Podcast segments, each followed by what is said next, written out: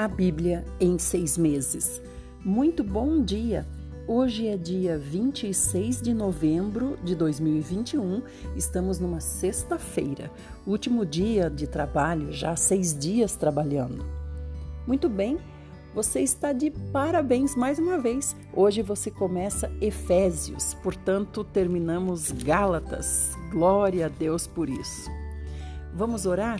Quero agradecer muito por você estar aqui comigo. Que Deus lhe abençoe e lhe faça prosperar espiritualmente, também, é claro, aqui nesse, nesse mundo onde nós vivemos, e que o reino seja o seu maior presente. Imagina que tesouro precioso depois da morte, ou se o Senhor voltar e estivermos vivos, recebermos o sim para a nossa entrada no reino. Será maravilhoso. Vamos orar. Senhor Jesus, te agradecemos, Senhor. Te agradecemos porque o Senhor pode perdoar e quer perdoar os nossos pecados. Nos limpa com o teu sangue, Senhor.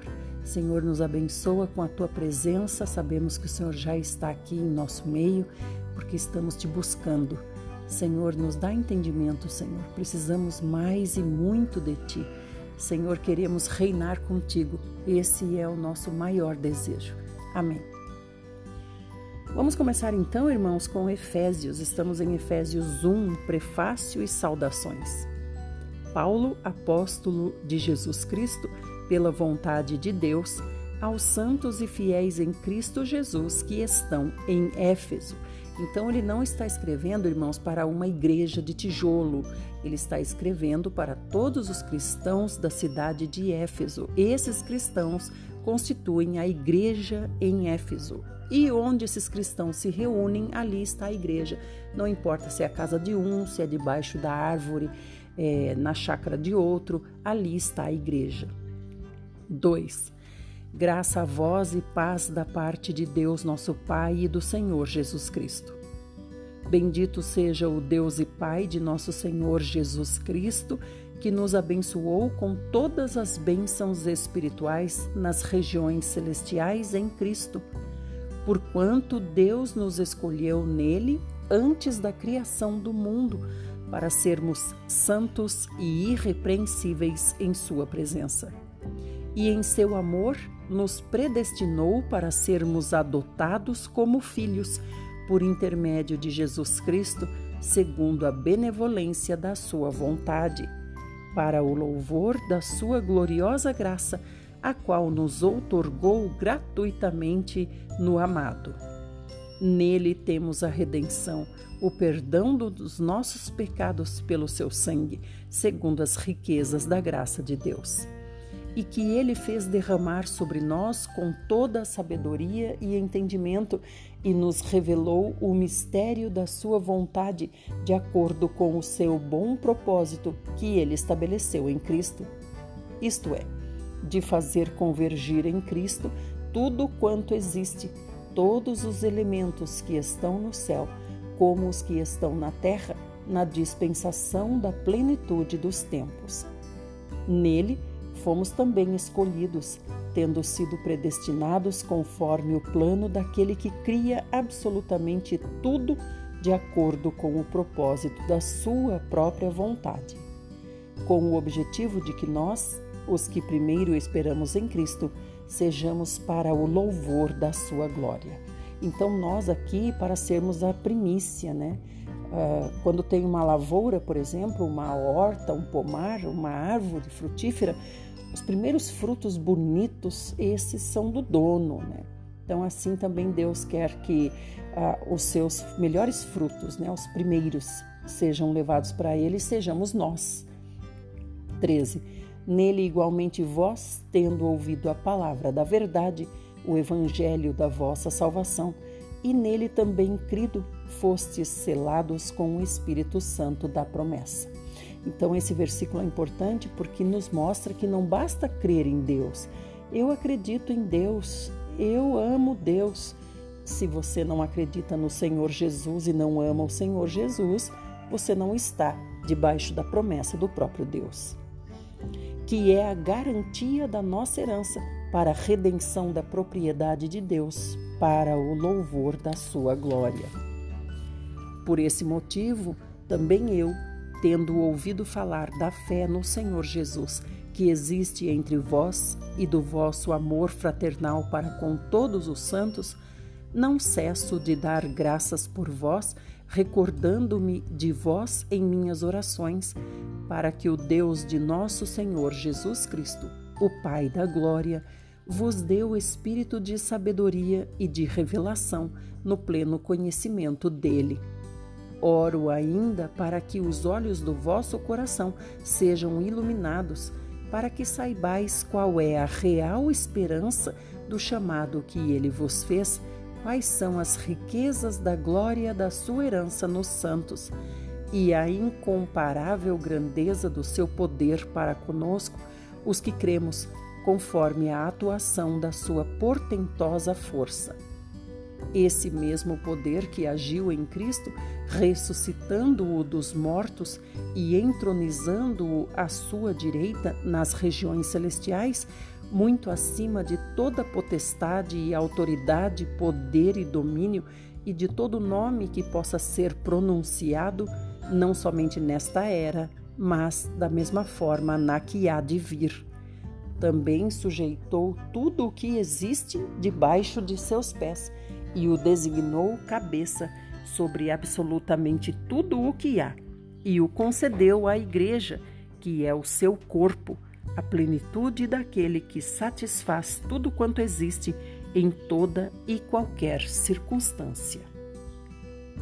Capítulo 2 Ele vos concedeu a vida, estando vós mortos nas vossas transgressões e pecados, nos quais andastes no passado, conforme o curso deste sistema mundial, de acordo com o príncipe do poder do ar o espírito que agora está atuando nos que vivem na desobediência. Anteriormente, todos nós também caminhávamos entre eles, buscando satisfazer as vontades da carne, seguindo seus desejos e pensamentos, e éramos por natureza destinados à ira. No entanto, Deus, que é rico em misericórdia, por meio do grande amor com que nos amou, deu-nos vida com Cristo, estando nós ainda mortos em nossos pecados. Portanto, pela graça sois salvos. Deus nos ressuscitou com Cristo e com ele nos entronizou nos lugares celestiais em Cristo Jesus, para revelar nas eras vindouras a suprema riqueza da sua graça por intermédio da sua bondade para conosco em Cristo Jesus porquanto pela graça sois salvos por meio da fé. E isto não vem de vós, é dom de Deus, não vem por intermédio das obras, a fim de que ninguém venha a se orgulhar por esse motivo. Pois somos criação de Deus, realizada em Cristo Jesus, para vivermos em boas obras, as quais Deus preparou no passado para que nós as praticássemos hoje. Então, aqui Paulo explica, irmãos, que as obras não trazem salvação para nós. Mas, uma vez que pela fé nós alcançamos a graça, ou melhor, a graça nos alcançou, nós automaticamente começamos a praticar obras. Porque a fé produz obediência e a obediência produz obra. A fé faz com que o nosso coração se encha de amor por Deus. Esse amor por Deus gera obediência e a obediência vai fazer com que nós queiramos fazer aquilo que Deus põe no nosso coração, que é justamente obra. Então não é que a obra salva, ninguém vai ser salvo por suas obras de caridade, mas aquele que é salvo, com certeza, pratica obras de caridade. 11. Portanto, lembrai-vos de que anteriormente éreis gentios por natureza, chamados incircuncisão pelos que se chamam circuncisão feita no corpo por mãos humanas. Estáveis naquela época sem Cristo, separados da comunidade de Israel, estranhos às alianças da promessa, sem esperança e sem Deus no mundo. Todavia, agora, em Cristo Jesus, vós que antes estáveis distantes, fostes aproximados mediante o sangue de Cristo porquanto Ele é a nossa paz. De ambos os povos fez um só e, derrubando o muro de separação em seu próprio corpo, desfez toda a iniquidade, ou seja, anulou a lei dos mandamentos expressa em ordenanças para em si mesmo criar dos dois um novo ser humano, realizando assim a paz e reconciliar com Deus os dois em um só corpo, pelo ato na cruz, por intermédio do qual ele destruiu toda a irreconciliabilidade. E vindo ele, proclamou a paz para vós que estáveis longe, da mesma forma para os que estavam perto. Pois por meio dele, tanto nós como vós temos pleno acesso ao Pai por um só Espírito. Esse capítulo 18 fala claramente: por meio dele, ou seja, do Senhor Jesus, nós temos acesso ao Pai. Ninguém consegue ir ao Pai ou até mesmo falar com o Pai se não for através do Senhor Jesus Cristo, quanto mais por outros meios, né? Através de Fulano, através de Beltrano, através de Ciclano. É só o Senhor Jesus. 20 edificados sobre o, fundamentos dos, o fundamento dos apóstolos e dos profetas, sendo o próprio Cristo Jesus a principal pedra angular desse alicerce. Nele, o edifício inteiro, bem ajustado, cresce para ser um templo santo no Senhor, no qual também vós, juntos, sois edificados para a morada de Deus no Espírito. Irmãos, aqui no 21 fala que nós somos um templo, é, nós somos um templo bem ajustado, né? Um edifício, um edifício bem ajustado, um edifício inteiro e bem ajustado. Essa é a igreja. A igreja é feita de todos os cristãos que estão no mundo. Essa é a igreja de Deus. Não importa se está na chamada igreja, entre aspas, A, igreja B, igreja C, igreja D em todos os lugares, em todas as denominações, digamos assim, tem pessoas que são verdadeiramente sinceras, que são do Senhor Jesus, e pessoas que não são, são pessoas falsas, como nós já falamos sobre a falsidade, né? Então, todos os que são verdadeiramente cristãos, eles formam a igreja de Deus no mundo. Deus tem uma só igreja. Então, aqui diz que é um edifício bem ajustado. Isso que é difícil para nós humanos, porque para estar, eu sou um tijolinho, você é um tijolinho, para nós estarmos bem ajustados nesse edifício, nós temos que ter as nossas aparas cortadas, né? Então Deus volta e meia, ou melhor, sempre vem e apara, é, corta, né? Essas nossas aparas para que nós possamos ser encaixados, cada um encaixado no seu lugar.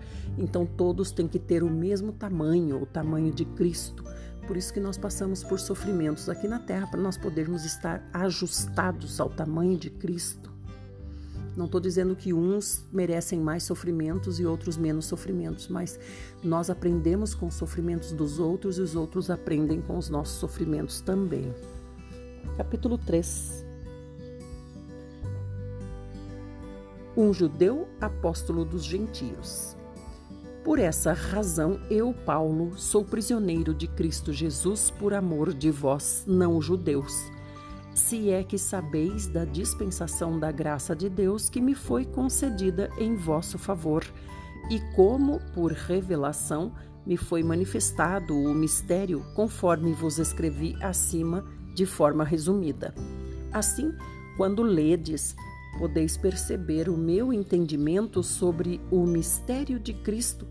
Esse mistério não foi dado a conhecer as pessoas de outras gerações, mas agora foi revelado pelo Espírito do, aos santos apóstolos e profetas de Deus, significando que, por intermédio do Evangelho, os não-judeus são igualmente herdeiros com Israel membros do mesmo corpo e coparticipantes da promessa em Cristo Jesus. Fui nomeado ministro desse evangelho segundo o dom da graça de Deus que me foi outorgada conforme a atuação do seu poder. Embora eu seja o menor de, dos menores de todos os santos, foi-me concedida a graça de proclamar aos gentios as insondáveis riquezas de Cristo e revelar a todos qual é a dispensação deste mistério que desde os séculos passados foi mantido oculto em Deus que tudo criou. A intenção dessa graça era que agora, mediante a Igreja, a multiforme sabedoria de Deus se tornasse conhecida dos principados e autoridades nas regiões celestiais, conforme o eterno propósito de Deus realizado em Cristo Jesus, nosso Senhor, por intermédio de quem temos livre acesso a Deus em plena confiança pela fé na sua pessoa. Portanto, rogo-vos que não vos desanimeis por causa das minhas tribulações em vosso benefício, pois nisso está a vossa glória. Por esse motivo, dobro meu joelho diante do Pai, do qual se deriva toda a paternidade nos céus e na terra. Oro para que, juntamente com suas gloriosas riquezas, ele vos fortaleça no âmago do vosso ser com todo o poder por meio do Espírito Santo e que Cristo habite por meio da fé em vosso coração, a fim de que, arraigados e fu fundamentados em amor, vos seja possível, em união com todos os santos, compreender a largura, o comprimento, a altura e a profundidade dessa fraternidade, e assim entender o amor de Cristo que excede todo conhecimento para que sejais preenchidos de toda a plenitude de Deus, aquele que é poderoso para realizar infinitamente mais do que tudo o que pedimos ou imaginamos, de acordo com o seu poder que age em nós.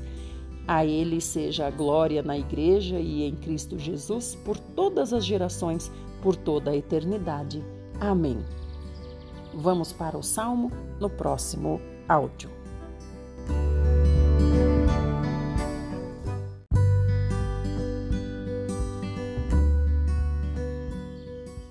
Parte 2, estamos no Salmo 139, Louvor à Onisciência de Deus.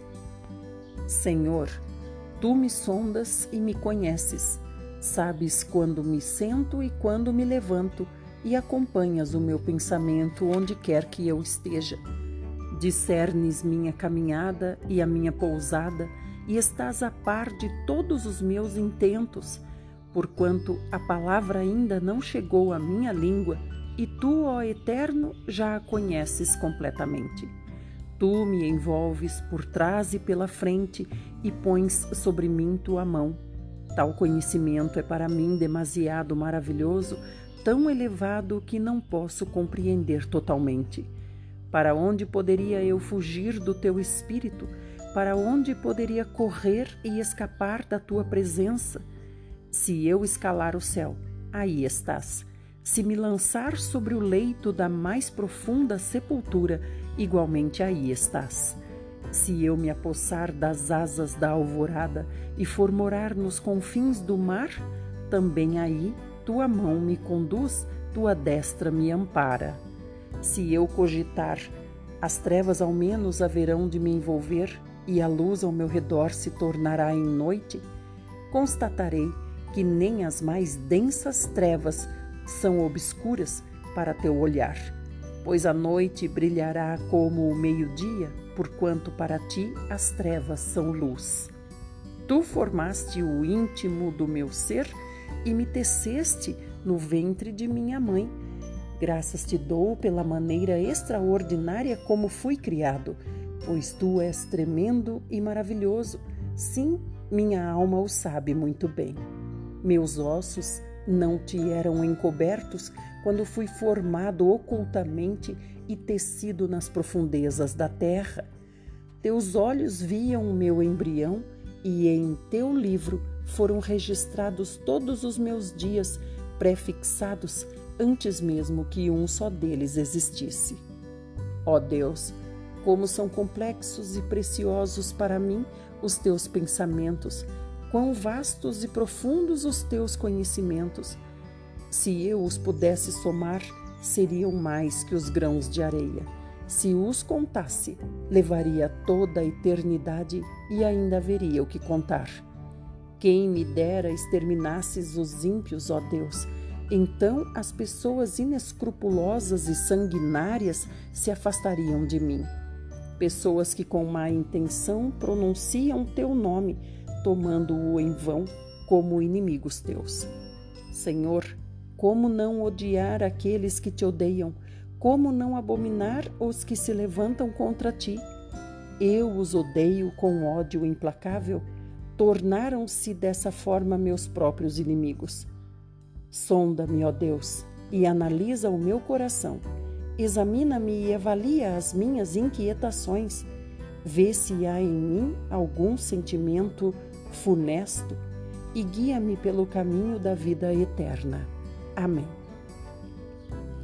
Vamos agora, irmãos, para Jeremias. Estamos em Jeremias 46, 42. Jeremias roga para não irem ao Egito.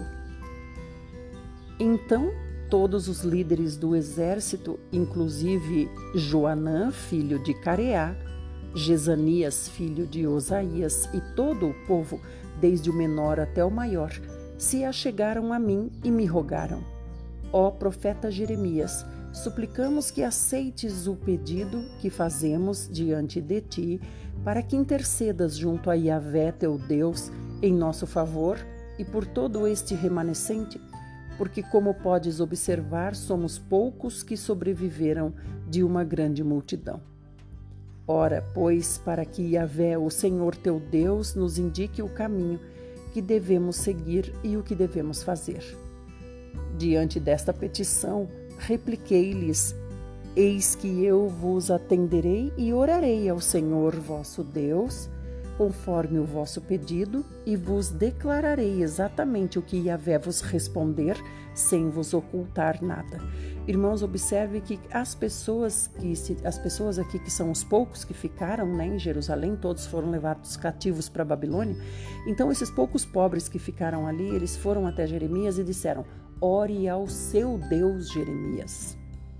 Mas Jeremias, quando responde, diz: Sim, eu orarei ao Deus de vocês. Então a gente vê que Jeremias tentando, digamos que entre aspas, evangelizar o povo, né? 5.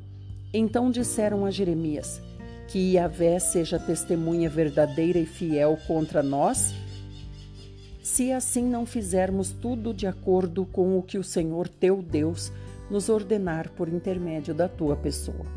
Seja a resposta boa, seja má, obedeceremos à voz de Yahvé, o Senhor nosso Deus, a quem te enviamos, a fim de que tudo ocorra de modo proveitoso para conosco, obedecendo à palavra do Senhor nosso Deus. Dez dias se passaram e a palavra de Yahvé chegou a Jeremias em resposta à sua oração. Então Jeremias convidou Joanã, filho de Careá, e todos os capitães dos exércitos que havia com ele e a todo o povo, pessoas de todas as classes sociais, e lhes declarou: Eis que assim diz Yahvé, o Senhor, Deus de Israel, a quem me enviastes para apresentar a ele a vossa petição.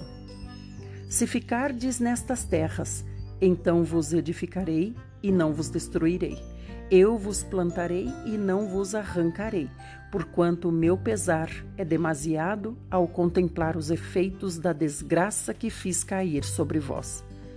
Agora, pois, não mais receais o rei da Babilônia, a quem vives temendo, ordena o Senhor pois estou convosco para vos salvar e para vos livrar das mãos dele. Eu vos concederei minha compaixão e farei com que ele vos permita retornar à terra que vos pertence. Entretanto, se disserdes, não permaneceremos nesta terra, e deste modo desobedecerdes à voz de Yahvé vosso Deus, e se decidirdes e proclamardes, não, de modo algum ficaremos aqui, Eis que iremos para o Egito, onde não enfrentaremos batalhas, nem ouviremos o som das trombetas de guerra, nem passaremos fome e necessidades, e ali nos estabeleceremos. Advirto-vos, neste caso, ouvi a palavra do Senhor, ó remanescente de Judá. Assim diz o Todo-Poderoso dos Exércitos, Deus de Israel: Se estáis decididos a ir para o Egito, a fim de fixar residência ali, Então a espada que tanto temeis vos alcançará ali mesmo, e a fome de que tendes igual pavor vos perseguirá de perto, ainda que estejais estejam nas terras férteis do Egito, e ali havereis de perecer. Assim sucederá com todos os que decidirem partir e habitar no Egito. É certo que morrerão ao fio da espada, pela fome e mediante as doenças epidêmicas. Nenhum deles sobreviverá nem escapará do mal que eu farei com que os atinja. Assim, portanto, diz Yahvé, o Eterno dos Exércitos, Deus de Israel como meu furor foi despejado sobre os habitantes de Jerusalém, de igual modo a minha ira será derramada sobre vós, assim que entrardes no Egito para lá morar.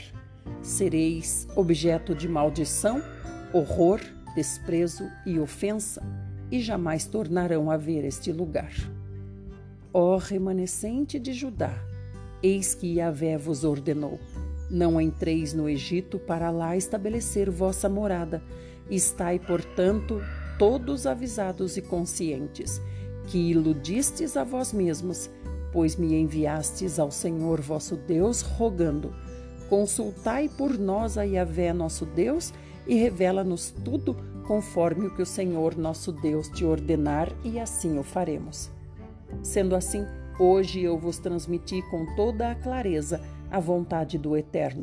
Contudo, não destes ouvidos em nada à voz do Senhor vosso Deus, pela qual ele mesmo me enviou a vós.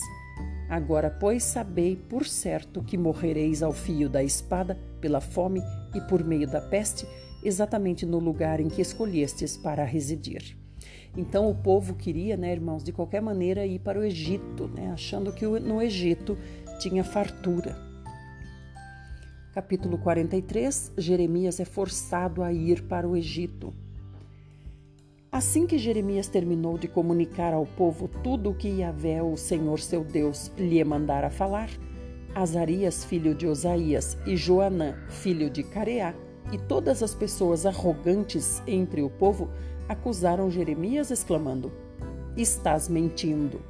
O Eterno nosso Deus não te mandou dizer não entreis nas terras do Egito para ali fazer morada. Ora, Baruque, filho de Nerias, que o está instigando contra nós para que sejamos entregues nas mãos dos caldeus babilônios, a fim de que nos exterminem ou nos levem cativos para a Babilônia. Sendo assim, Joanã, filho de Careá, todos os comandantes do exército e toda a população desobedeceram flagrantemente a ordem de Yahvé de que permanecessem na terra de Judá. E Joanã, filho de Careá, e todos os chefes das forças militares levaram todo o remanescente do povo de Judá que havia retornado dentre todas as nações para onde haviam sido dispersos, com o objetivo de estabelecer moradia nas terras de Judá. Ah, irmãos, perdão, então não estavam ali mais só os pobres que Nabucodonosor tinha deixado os outros já tinham retornado, né? Os outros que estavam em terras distantes tinham retornado para morar ali também. 6. Os, não os cativos, né? Os outros. 6. Os homens, as mulheres, as crianças, as filhas do rei e todas as pessoas que Nebuzaradã, comandante da guarda imperial, havia deixado com Gedalias, filho de Aicã, neto de Safã, além de forçar a ida do profeta Jeremias e de Baruque, filho de Nerias. Eles partiram para o Egito, desobedecendo ao Senhor, e chegaram à cidade de Táfnis. Em Táfnis, Yahvé dirigiu sua palavra a Jeremias, ordenando: Irmãos, eles, eles, eles foram para o Egito porque eles achavam que o Faraó jamais seria vencido por Nabucodonosor, né? Lá eles estariam, eles estariam seguros. 9. Agora, pois, pega algumas pedras grandes e, à vista dos homens de Judá, enterre-as no barro do pavimento à entrada do palácio do faraó em Táfnis. Logo em seguida diz-lhes: Assim diz o Eterno dos Exércitos, Deus de Israel: Eis que mandarei chamar meu serviçal Nabucodonosor, rei da Babilônia, e ele colocará o seu trono sobre essas pedras que enterrei e estenderá o seu tapete real sobre elas. Irmãos, esse galo que vocês estão cantando, ouvindo cantar toda hora é o Pavarotti, viu? Pavarotti é o meu galo aqui que não dá sossego. é, então vamos lá, continuando. Eu achei interessante comentar aqui, ó, no 10, que o Senhor chama é, Nabucodonosor, rei da Babilônia, de seu servo, né? Servo de Deus. Servo de Deus, porque obedece, é, Deus o faz fazer a sua vontade, né, para corrigir o povo de Israel. 11. Portanto, ele marchará e atacará o Egito, trará o extermínio dos destinados à morte, a prisão aos destinados ao cativeiro e a espada aos destinados a morrer em meio à guerra. Ele incendiará os templos dos deuses do Egito queimará os altares e locais de culto e levará embora cativos os seus ídolos e divindades. Como um pastor tira os piolhos do seu manto, assim ele limpará o Egito e sairá dali tranquilo e satisfeito. Então tá vendo como Deus chama os falsos deuses demônios? Ele compara piolhos em um manto. 13. Ele arrebentará as colunas do Templo do Sol em Heliópolis, no Egito, e incendiará os templos de todas as demais divindades cultuadas no Egito. Capítulo 44 A ruína dos refugiados no Egito. Esta, pois, é a palavra de Yahvé que foi dirigida a Jeremias para todos os judeus que estavam no Egito e habitavam em Migdol, Táfnis, Mênfis e na região de Patros. Patros. Assim diz o Todo-Poderoso dos Exércitos, Deus de Israel: Contemplastes todo o mal que fiz cair sobre Jerusalém e sobre todas as cidades de Judá. E eis que hoje são elas uma desolação e ninguém mais deseja habitar nelas, por causa da malignidade que fizeram para me provocar a ira indo prestar culto, queimar incenso e servir a outros deuses que eles nunca conheceram, eles, vós e vossos pais. Entretanto, eu vos enviei insistentemente todos os meus servos, os profetas, para vos prevenir que não cometesseis essas abominações nem praticasseis o que é odioso. O que, irmãos? A idolatria. Mas eles não deram atenção à minha palavra, nem escutaram a minha voz para se converter da sua maldade e parar de queimar incenso e prestar culto a deuses estranhos. Por este motivo, a minha indignação e a minha ira se derramaram e se inflamaram contra as cidades de Judá e nas ruas de Jerusalém, que se tornaram em escombros e desolação, como se pode observar claramente nestes dias. Irmãos, esses deuses estranhos que o Senhor diz, às vezes uma pessoa pode pensar assim: ah, mas eu não, não cultuo a Baal, não cultuo a Artemis, não cultuo a Diana, não cultuo a Moloque.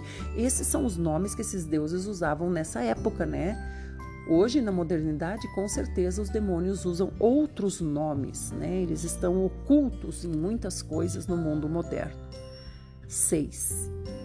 Por este motivo, a minha indignação e a minha ira se derramaram e se inflamaram contra as cidades de Judá e nas ruas de Jerusalém, que se tornaram em escombros e desolação, como se pode observar claramente nestes dias.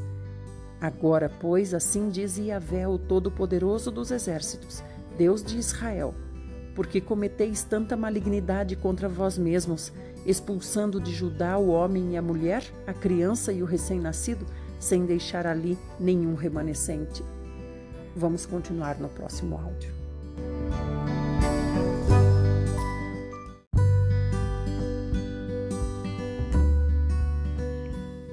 Parte 3, estamos em Jeremias 44, 8 o que os leva a querer me irritar deste modo, mediante vossas más atitudes, queimando incenso em homenagem a outros deuses na terra do Egito, onde viestes morar, a fim de que sejais exterminados e vos torneis objeto de maldição, zombarias e ofensas entre todas as nações da terra. Já estáis esquecidos das crueldades cometidas por vossos antepassados, das maldades dos reis de Judá e de suas mulheres, das vossas próprias iniquidades e da cumplicidade idólatra de vossas esposas, cometidas na terra de Judá e nas ruas de Jerusalém? Vossos compatriotas até hoje não se humilharam nem demonstraram reverência e não têm seguido a minha Torá, a lei, e os decretos que instituí diante de vós e de vossos pais. Por isso, assim determina o Senhor dos Exércitos, Deus de Israel. Eis que estou decidido a trazer desgraça sobre vós e a exterminar todo o Judá Tomarei o remanescente de Judá, que escolheu partir para habitar no Egito, e todos perecerão no próprio Egito. Sucumbirão ao fio da espada ou pela fome, desde o mais pobre ao mais rico. Morrerão em meio à guerra ou por falta de alimento. Eles se tornarão objeto de maldição e de horror, de desprezo, escárnio e afronta. Castigarei aqueles que se estabeleceram no Egito com a guerra, a fome e a doença epidêmica, como castiguei Jerusalém. Ninguém dentre o remanescente de Judá que foi morar no Egito escapará ou sobreviverá para retornar à terra de Judá, para a qual anseiam voltar e nela aspiram viver em paz. Nenhum retornará, exceto uns poucos fugitivos. Então Todos os homens que sabiam que suas esposas queimavam incenso em atitude de culto a outros deuses, e todas as mulheres que estavam presentes em grande número, e todo o povo que habitava no Egito e na região de Patros, responderam a Jeremias: Nós não daremos atenção à mensagem que nos pregaste em nome de Yahvé. Pelo contrário, com certeza faremos tudo o que desejamos fazer. Queimaremos incenso à Rainha do Céu e ofereceremos libações, ou seja, derramaremos ofertas de bebidas em homenagem a ela, tal como fazíamos, nós e nossas, nossos líderes nas cidades de Judá e nas ruas de Jerusalém. Naqueles tempos vivíamos com fartura de alimento, éramos prósperos e nada sofríamos. No entanto, desde que paramos de queimar incenso à Rainha do Céu e de oferecer libações a ela, nada temos recebido e muitos de nós morrem todos os dias nas batalhas ou por falta de comida. E as mulheres apoiaram seus maridos, exclamando: Quando queimávamos incenso em culto à Rainha do Céu e derramávamos ofertas de bebidas em seu nome, Será que era sem o consentimento de nossos maridos que fazíamos bolos na forma da imagem dela e lhe oferecíamos nossas libações? Então, Jeremias respondeu a todo o povo, tanto aos homens como às mulheres que lhe estavam questionando. E quanto a Yahvé, será que o Senhor não se recordou e não lhe ocorreu à mente o incenso que queimastes nas cidades de Judá e nas ruas de Jerusalém? vós e vossos antepassados, vossos reis e vossos príncipes, como também o povo da terra? O Senhor não podia suportar por mais tempo a malignidade das vossas atitudes, as abominações que cometestes. Por essa razão, a vossa terra ficou desolada, arruinada, completamente destruída, amaldiçoada e deserta, como facilmente se pode observar em nossos dias. Ora, porquanto queimastes incenso e pecastes contra Yahvé, não obedecendo à voz do Senhor, nem caminhando segundo a sua Torá, a lei, nos seus estatutos e nos seus testemunhos, por esse motivo vos sobreveio esta calamidade, como se pode perceber neste dia. Disse mais o profeta Jeremias a todo o povo e a todas as mulheres: Ouvi a palavra de Yahvé, todo o Judá que estais na terra do Egito. Assim fala o Senhor dos exércitos, Deus de Israel. Vós e vossas esposas prometestes e, mediante vossas atitudes, cumpriram vossos votos quando afirmaram: Em verdade cumpriremos os votos que fizemos de queimar incenso e oferecer libações, que é derramar o derramar de bebidas em homenagem à rainha dos céus. Ora, prossegui em vosso intento? Confirmai e cumpri os vossos votos? Contudo, prestai atenção à palavra do Senhor. Todos vós, judeus que habitais nas terras do Egito, eu juro pelo meu grande nome, afirma Yahvé, que em todo o Egito ninguém de Judá voltará a invocar o meu nome ou a jurar pela vida do soberano o eterno. Vigiarei sobre eles para fazer-lhes o mal e a ruína e não o bem nem a edificação, os judeus do Egito morrerão em meio às guerras e pela fome, até que sejam todos destruídos. Os que escaparem e sobreviverem das batalhas voltarão das terras do Egito para a de Judá e serão apenas um punhado de gente.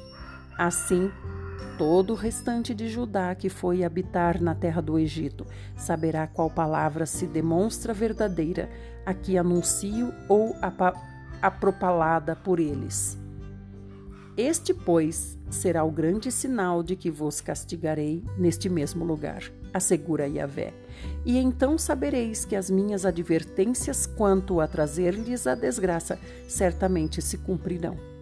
Assim, pois, afirma o Senhor: Eis que entregarei o Faraó Ofra, rei do Egito, nas mãos dos seus inimigos que desejam tirar-lhe a vida assim como entregarei Zedequias, rei de Judá, nas mãos de Nabucodonosor, rei da Babilônia, o inimigo que planejava matá-lo. Capítulo 45 Profecia de Deus a Baruque. No quarto ano do governo do rei Jeoaquim, filho de Josias, rei de Judá, depois que Baruque, filho de Nerias, escreveu num sefer livro em formato de rolo, as palavras ditadas pelo profeta Jeremias, este lhe declarou: Assim diz Yahvé, o Senhor, o Deus de Israel, acerca de ti, ó Baruque. Disseste: Ai de mim! O Eterno adicionou tristeza ao meu sofrimento. Estou extenuado de tanto gemer e não encontro descanso. Contudo, eis que Yahvé ordena-me dizer-lhe: Assim declara o Senhor Estou a ponto de destruir o que eu mesmo edifiquei e de arrancar o que plantei, e isso em toda a terra. E ainda assim buscas para ti mesmo um tratamento especial? Ora, não espereis isto, porquanto trarei calamidade sobre toda a humanidade, assegura Yahvé. Todavia, eu permitirei que escapes com vida onde quer que decidas habitar capítulo 46, profecia acerca do Egito. Esta, pois, é a mensagem de Yahvé que veio ao profeta Jeremias a respeito das nações. Acerca do Egito, esta é a profecia contra o exército do rei do Egito, o faraó Neco, que foi derrotado em Carquemes, próximo ao rio Eufrates, por Nabucodonosor, rei da Babilônia, no quarto ano do reinado de Jeoaquim, filho de Josias, rei de Judá. Preparai os escudos, tanto os grandes como os pequenos, e marchai em direção ao campo de batalha. Cavaleiros, aparelhai vossas cavalgaduras e montai. Colocai os capacetes, dai lustro nas lanças, vestivos de couraças. Entretanto, o que observo? Homens apavorados e batendo em retirada? Eis que seus guerreiros estão abatidos, fogem às pressas sem olhar para trás. Há terror e desespero por todos os lados, afirma o Senhor. Nem mesmo o mais ligeiro é capaz de fugir, tampouco o herói consegue escapar. No norte, junto ao rio Eufrates, eles tropeçaram e caíram. Quem é este que vem subindo como o Nilo, como rios cujas águas se agitam? O Egito é que se levanta como o Nilo, como o rio de águas fortes e rebeldes, e ele declara: Eis que eu subirei e cobrirei a terra, destruirei as cidades e os seus habitantes. Atacai, ó cavalos, avançai, ó carruagens de guerra, e saí, valentes que manejam bem o escudo. Homens valorosos de Cuxi, Etiópia e Fute, Líbia, e os guerreiros de Lídia, que empunham o arco. Mas aquele dia pertence ao Eterno, ao Todo-Poderoso dos Exércitos. Será um dia de vingança para vingar-se dos seus inimigos. A espada devorará desenfreadamente até saciar-se, até embriagar-se com o sangue de todos os seus oponentes. porquanto o soberano Yahvé dos exércitos fará um banquete na terra do norte, junto ao rio Eufrates. Sobe a Gileade à procura de bálsamo, ó Virgem filha do Egito. Em vão multiplicas remédios, eis que não há cura para ti. As nações receberam notícias sobre a tua vergonhosa derrota e a terra está repleta do teu lamento e clamor. Porque um guerreiro tropeçou em outro valente e ambos caíram no chão. Esta é a palavra que o Senhor comunicou ao profeta Jeremias sobre a vinda de Nabucodonosor, rei da Babilônia, com o objetivo de atacar o Egito. Anunciai isto no Egito, proclamai-o em Migdol, de igual modo, aclamai em Mênfis e em Táfnis bradai. Apresenta-te e prepara-te, porquanto a espada consumirá todos quantos te cercam. Ora, por que motivo o deus Apis, touro, e seus guerreiros fugiram ou estão estirados no chão? Eis que o touro poderoso jaz no solo, porque Yahvé o derrubou. Fez tropeçar a multidão, caíram uns sobre os outros e gritaram: Levantai-vos e voltemos todos para o nosso povo, para a terra do nosso nascimento, por causa da violenta espada que nos oprime e destrói. O faraó, rei do Egito, é alarde e nada mais. Eis que ele deixou passar a sua oportunidade. Juro pela minha vida, afirma o rei, cujo nome é Yahvé dos exércitos. Certamente ele virá como Tabor, um dos mais altos montes, ou como Carmelo, próximo ao mar. Prepara-te, portanto, a fim de ires para o cativeiro, ó habitante do Egito, porque Mênfis será arruinada e incendiada até que nenhuma pessoa consiga habitar ali. O Egito é uma bela novilha, mas do norte vespas vêm contra ela. Até mercenários em seu meio são como bezerros de engorda. Mas também eles viraram as costas, bateram em retirada, todos juntos. Não puderam resistir porque se abateu sobre eles o dia da sua ruína e o tempo do seu castigo. Eis que o Egito fará um ruído semelhante ao da serpente em fuga à medida que o inimigo avança com grande poder e violência. Um exército se precipitará sobre ele, guerreiros armados com machados, como homens que derrubam árvores. Eles colocarão abaixo toda a sua floresta, assegura Yahvé, por mais densa e resistente que seja são mais que os gafanhotos, são incontáveis. A filha do Egito, isto é, a cidade, será absolutamente humilhada e entregue será nas mãos do povo do norte. O Eterno Todo-Poderoso dos Exércitos, o Deus de Israel, afirma: Castigarei Amon, Deus de Nó, Tebas, o Faraó, o Egito, todas as suas divindades e reis, e também os que depositam sua confiança no Faraó. Eu os entregarei nas garras daqueles que aspiram tirar-lhes a vida, isto é, nas mãos de Nabucodonosor, rei da Babilônia, e de seus oficiais. No entanto, mais tarde, o Egito tornará a ser habitado como em épocas passadas, afirma o Senhor. Mas tu, Israel, não temas, ó meu povo, meu servo Jacó.